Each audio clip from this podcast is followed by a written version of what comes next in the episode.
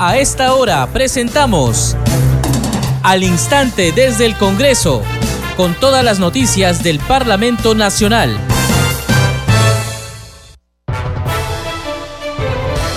Bienvenidos a Congreso Radio. Empezamos al instante desde el Congreso. Les saluda en la conducción Perla Villanueva en los controles Franco Roldán. De inmediato, los titulares. El presidente del Congreso, José William Zapata, firmó la autógrafa de la ley que declara el 5 de noviembre de cada año como el Día del Trabajador Municipal y feriado no laborable. El vacado expresidente Pedro Castillo no se presentó hoy ante la Comisión de Fiscalización que lo investiga por la existencia de una supuesta organización criminal familiar que lideraba durante su gobierno. La defensa de Castillo Terrones, Eduardo Pacha, solicitó la reprogramación de la cita y que ésta se realice de manera presencial. El ex jefe de Estado tampoco se presentó hoy a la subcomisión de acusaciones constitucionales. A esta sesión había sido invitado para participar en la audiencia de la denuncia constitucional contra la ex premier Betsy Chávez y otros ex ministros por el presunto delito de rebelión y conspiración tras el golpe de Estado que perpetró Castillo Terrones el 7 de diciembre del 2022.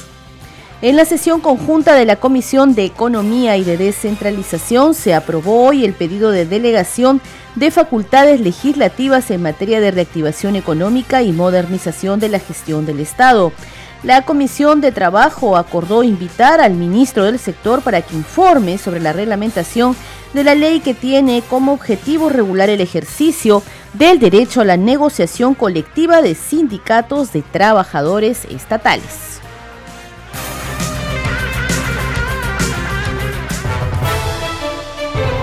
Estás escuchando al instante desde el Congreso a través de Congreso Radio y como le hemos indicado a esta hora sesiona la subcomisión de acusaciones constitucionales. A esta sesión había sido convocado el expresidente Pedro Castillo para brindar su testimonio en el caso que se le sigue, la denuncia constitucional contra la ex premier Betsy Chávez y otros ex ministros por el presunto delito de rebelión y conspiración. Esto tras el golpe de Estado perpetrado por Castillo Terrones el 7 de diciembre del 2022. Al momento que se ha indicado la participación de Castillo Terrones, su abogado defensor Eduardo Pachas ha informado que su patrocinado tiene tres denuncias al mismo tiempo y por lo tanto pide que se reprograme su eh, declaración y que ésta sea presencial. Señala que Castillo Terrones tiene la disponibilidad de responder, pero que esto tendría que ser en una nueva cita reprogramada. Al respecto, la presidenta de la Subcomisión de Acusaciones Constitucionales ha aclarado que la citación se ha realizado al exmandatario desde el 8 de febrero en que éste fue notificado de que era testigo en esta investigación. Vamos a escuchar a continuación eh, estas declaraciones. El caso 3797 y finalmente usted eh, por la moción eh, que nos hace referencia. En, mérito de ello, nosotros hemos presentado un recurso eh, solicitando, en primer lugar, eh, se modifique la fecha y hora en la línea de que hay tres diligencias programadas a la misma hora y en el mismo día, siendo materialmente imposible ejercer las tres defensas en forma simultánea. Dos, eh, solicitamos que la presencia en esta nueva fecha y hora sea de forma presencial. El presidente José Pedro Castillo Terrones tiene toda la intención de ir a vuestro ilustre Congreso, exponer de forma directa y afrontar los cargos y descargos que tengan ustedes a bien eh, considerar. Tres, solicitamos que se nos dé acceso a toda la documentación en copia digital. Cuatro, solicitamos que el deponente en calidad de abogado pueda ver todo el expediente, todo el incidente. Y también quisiera que se informe eh, cuál es la condición jurídica de mi patrocinado, el señor José Pedro Castillo Terrones, en la línea de que no sabemos si tiene la calidad de imputado, testigo, en la línea de que eh, en la disposición del decreto legislativo 01 y el 02 eh, se le mencionó que él ya está con prisión preventiva en la línea de que acá hay un antejuicio por los días del 7 de diciembre del 2022 en la lectura del discurso eh, del cierre del Congreso. Quisiera que nos aclare cuál es la condición jurídica, testigo, imputado. Esto es el antejuicio. Eh, lo he presentado por escrito a través de la congresista Katy Ugarte. No, yo lo voy a. Gracias, señora Presidenta. Señor abogado, la verdad que nos sorprende bastante lo que usted, las preguntas que usted acaba de formular. Nosotros con fecha 7 eh, de febrero u 8 de febrero hemos notificado en el penal de Barbadillo al señor Pedro Castillo Terrones, al expresidente Pedro Castillo Terrones. Y el documento que tenemos aquí, que lo estoy mostrando en pantallas, tiene la firma y huella de, de haber sido recepcionado por el mismo expresidente. En ese documento se indica claramente que se le invita a la audiencia de la denuncia constitucional 328 a efectos que rinda su declaración testimonial. Usted como abogado, si lee este documento y esta precisión, se entiende que él está participando aquí no como investigado, sino como eh, testigo, a efectos de que dé su testimonio sobre los hechos ocurridos el día 7 de diciembre.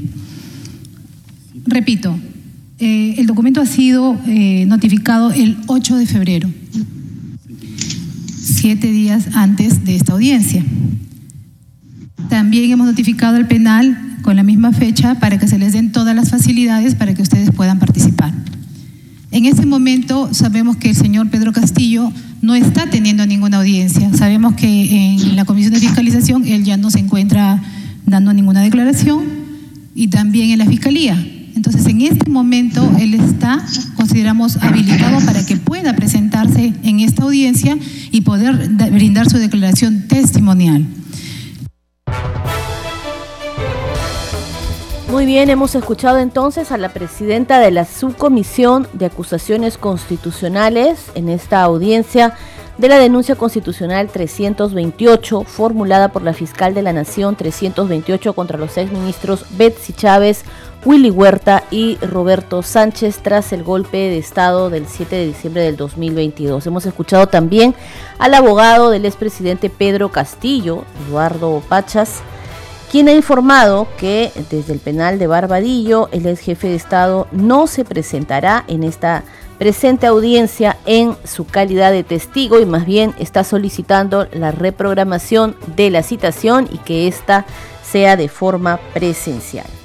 Vamos a continuar informando que en la subcomisión de acusaciones constitucionales en esta sesión se presentó hoy como testigo el expresidente del Consejo de Ministros Aníbal Torres para responder las interrogantes de los parlamentarios sobre la audiencia de esta misma denuncia constitucional formulada por la fiscal de la Nación contra la ex premier Betsy Chávez y otros ex ministros por el presunto delito de rebelión y conspiración. Vamos a escuchar parte de lo que fue la intervención del congresista Hernando Guerra García de Fuerza Popular en, en sus consultas al ex jefe de gabinete Aníbal Torres.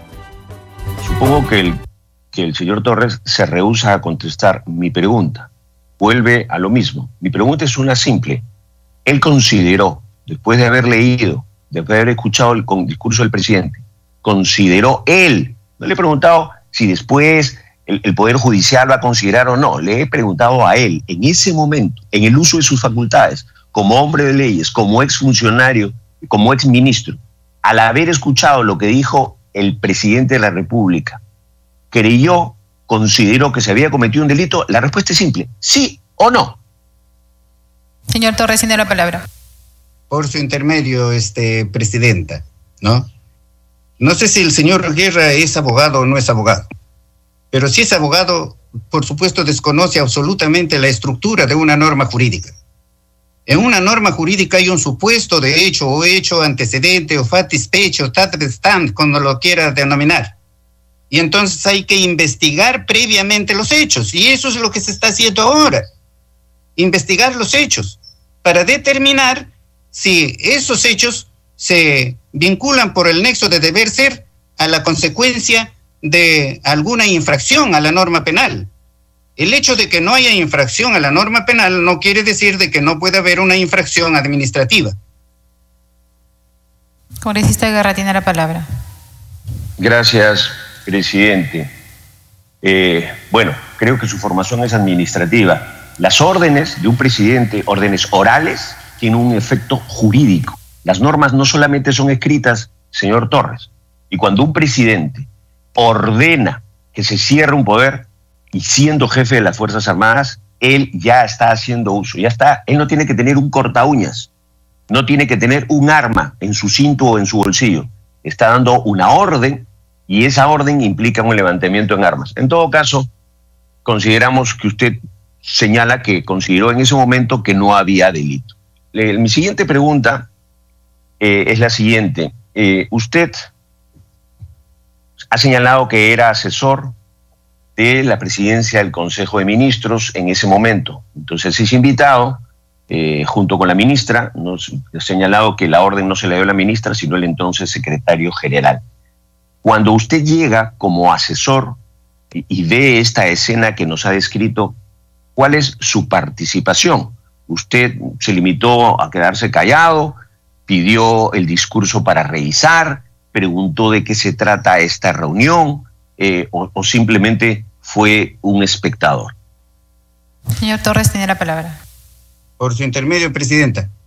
Yo llegué y entonces nos comunicó el presidente que va a haber no un mensaje a la nación y le pidió a la premier para que este traiga a la prensa lo que hizo no la premier que demoró uh, un momento no no es que le he preguntado al presidente sobre qué va a ser ese mensaje pero se entendía que el mensaje tenía que ver con su concurrencia ese día en la tarde al Congreso de la República.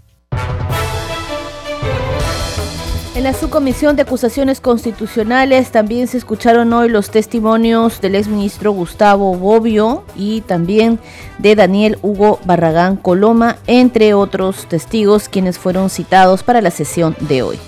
Vamos a cambiar de información, nos vamos ahora con noticias de la Comisión de Fiscalización. El vacado expresidente Pedro Castillo tampoco se presentó ante este grupo de trabajo parlamentario que lo investiga por la existencia de una supuesta organización criminal familiar que habría liderado durante su gobierno. La defensa de Castillo Terrones, el abogado Eduardo Pacha, solicitó la reprogramación de la cita y que ésta se realice de manera presencial. En respuesta, el presidente de la Comisión de Fiscalización, Héctor Ventura, señaló que el exmandatario busca entorpecer las investigaciones del Parlamento Nacional.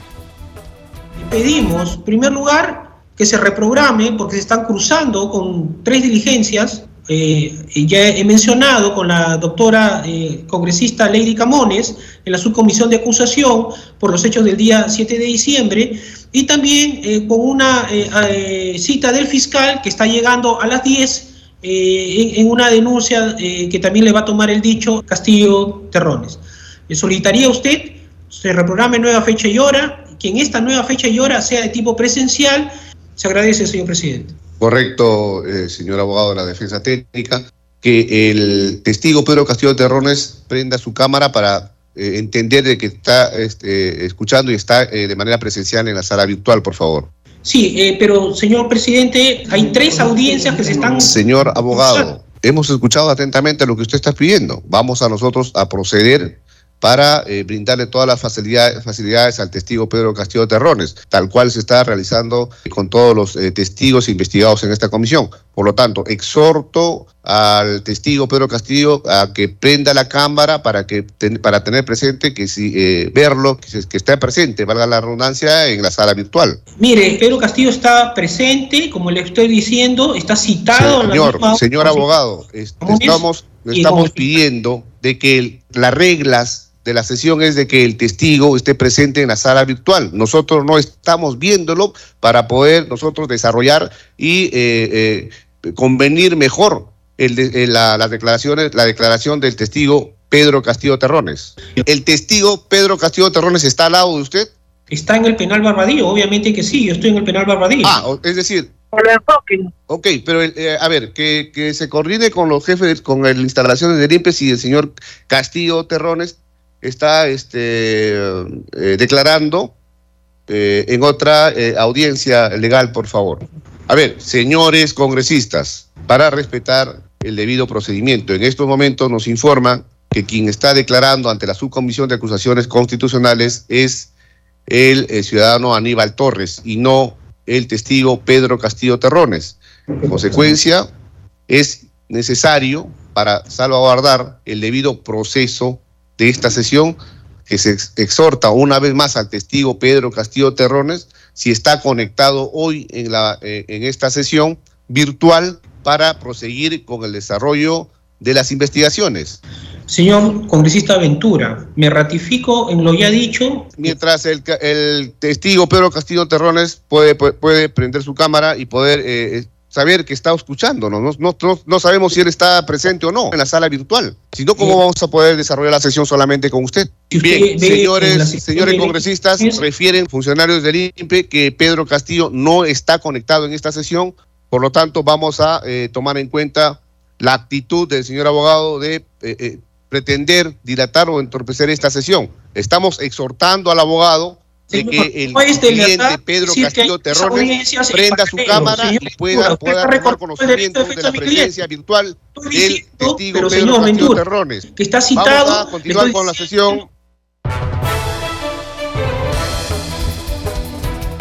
Más adelante, en declaraciones a la prensa, el titular de la Comisión de Fiscalización, Héctor Ventura, se pronunció al respecto y consideró que el expresidente Pedro Castillo quiere desviar las investigaciones y eludir responsabilidades.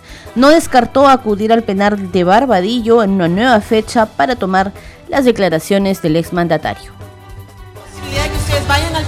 Nosotros igual vamos a continuar hoy con el desarrollo de la sesión. Se ha dado todas las garantías necesarias a Pedro Castillo para que declare de manera este, virtual. En todo caso, además, este, el documento que ha cruzado el abogado de Pedro Castillo es ambiguo. Dice para que vaya. ¿Vaya a dónde? al Congreso de la República o a una sala que, todos los centros de, reclusión tienen eh, a nivel nacional. Entonces, eh, nada, nuevamente estamos eh, viendo, estamos viendo, estamos viendo, estamos viendo Pedro Castillo cómo quiere nuevamente desviar las investigaciones, cómo pretende eh, eludir responsabilidades. Lo mismo, lo mismo ha sucedido en el caso Zarratea. No, en este caso vamos a tomar en cuenta el, colegiado de la Comisión de Fiscalización y vamos a tal vez decidir si constituirnos al mismo Barbadillo, donde está recluido, o ver la manera de que cómo él declare de manera virtual. Y claro, porque está, esto está programado, nosotros vamos a cumplir con todo el procedimiento y bueno, van a ser ustedes este, conocedores de cómo se va a llevar a cabo la sesión.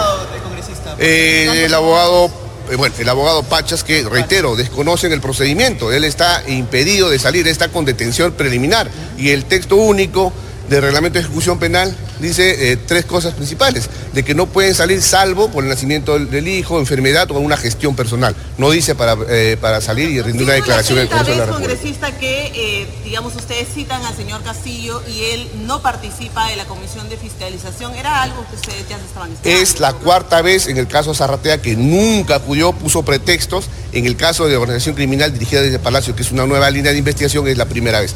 Reitero, nuevamente tiene esa misma actitud desafiante y de querer perturbar el desarrollo de las investigaciones. Vamos a continuar nosotros ahora con la sesión.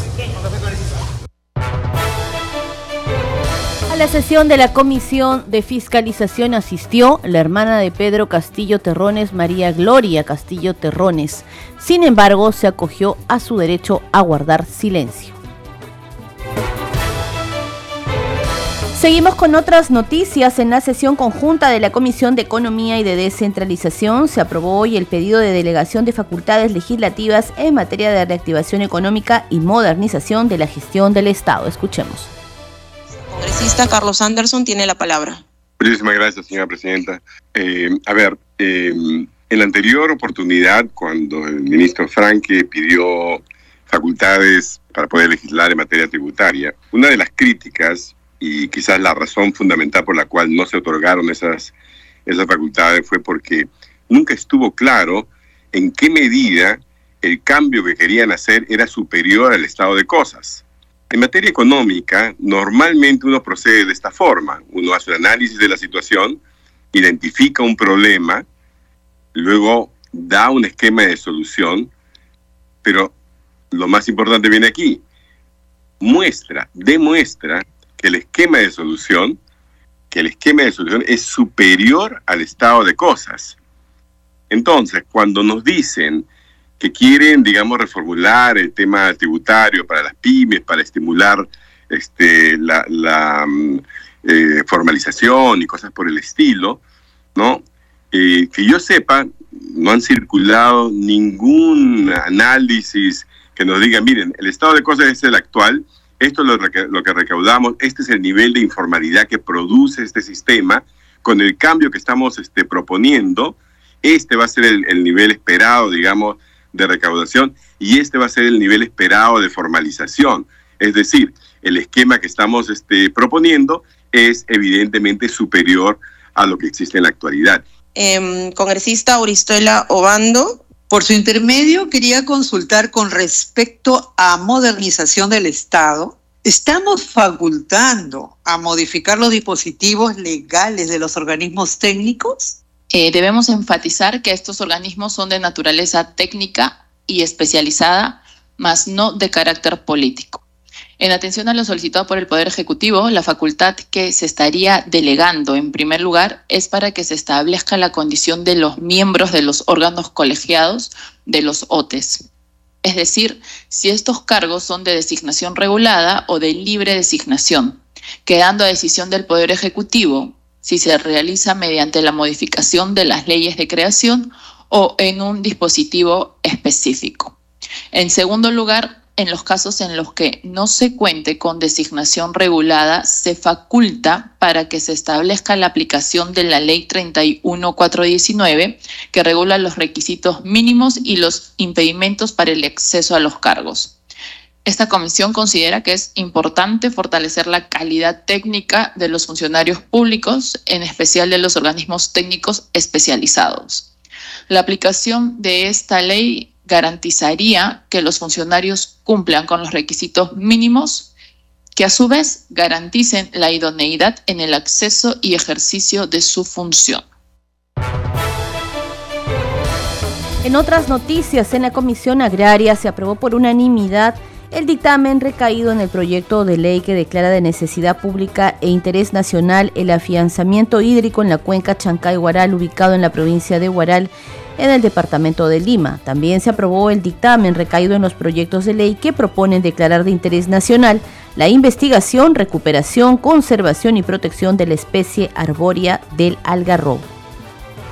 El dictamen acumula proyectos de ley 1690-2021, CR y 3326-2022, CR, los cuales tienen común, regular, recuperación, protección, conservación y explotación del árbol de algarrobo o guarango.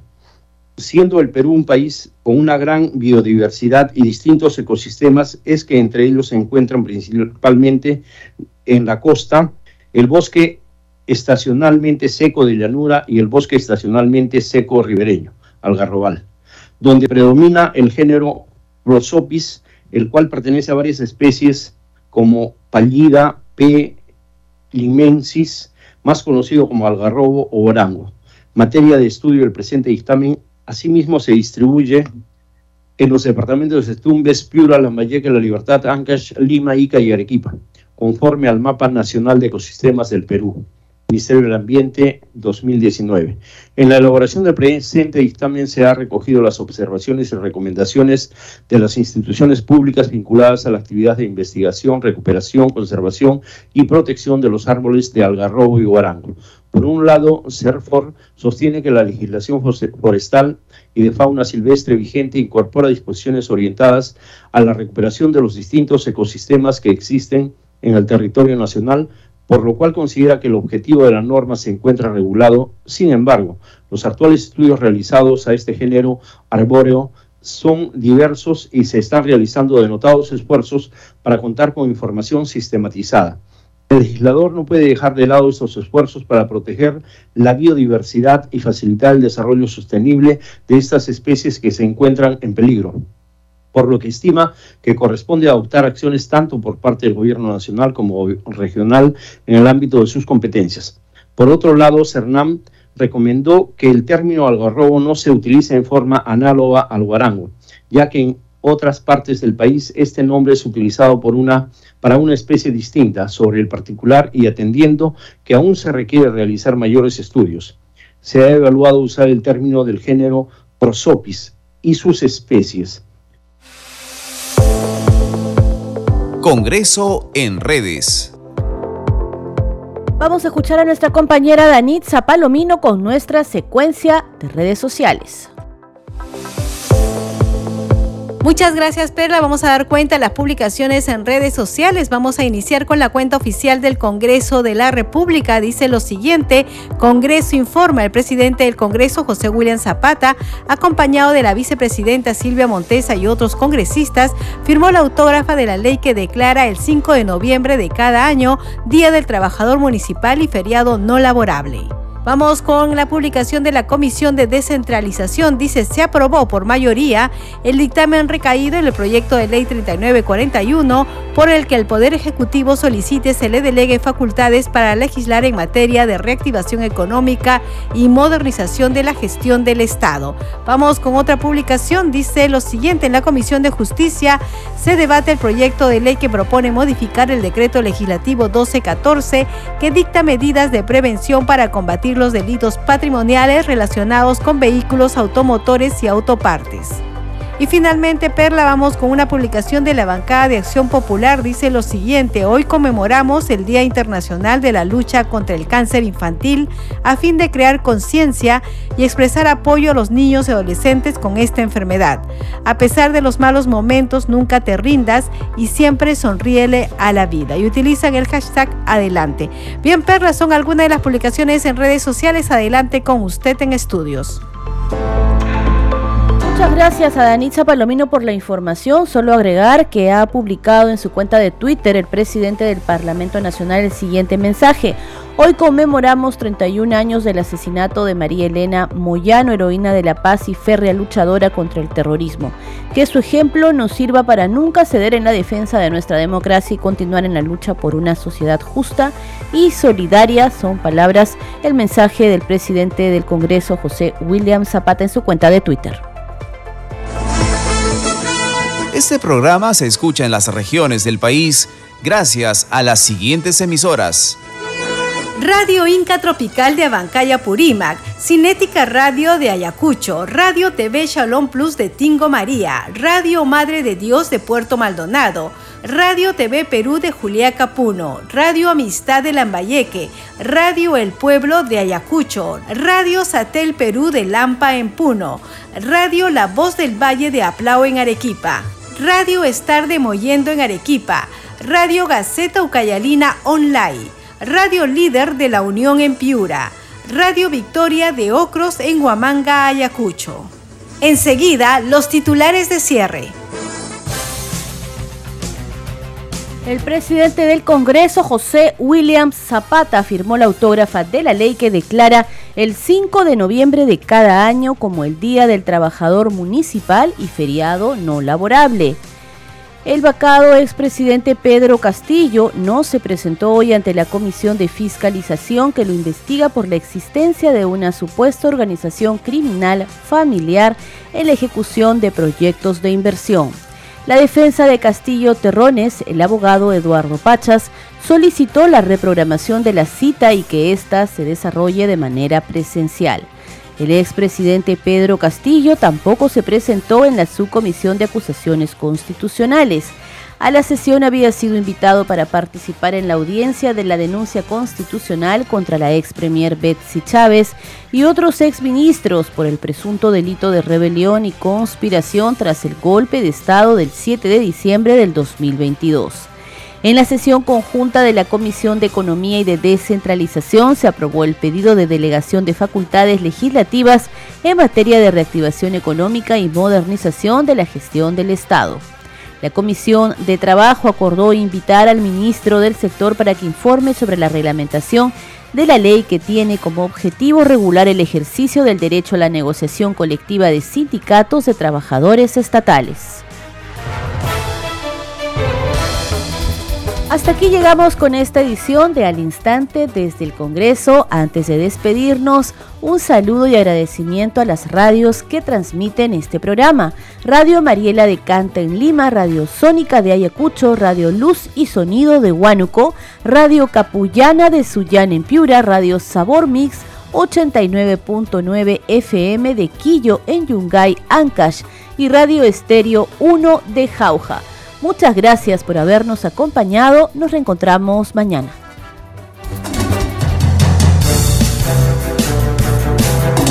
Hasta aquí, al instante desde el Congreso, con todas las noticias del Parlamento Nacional.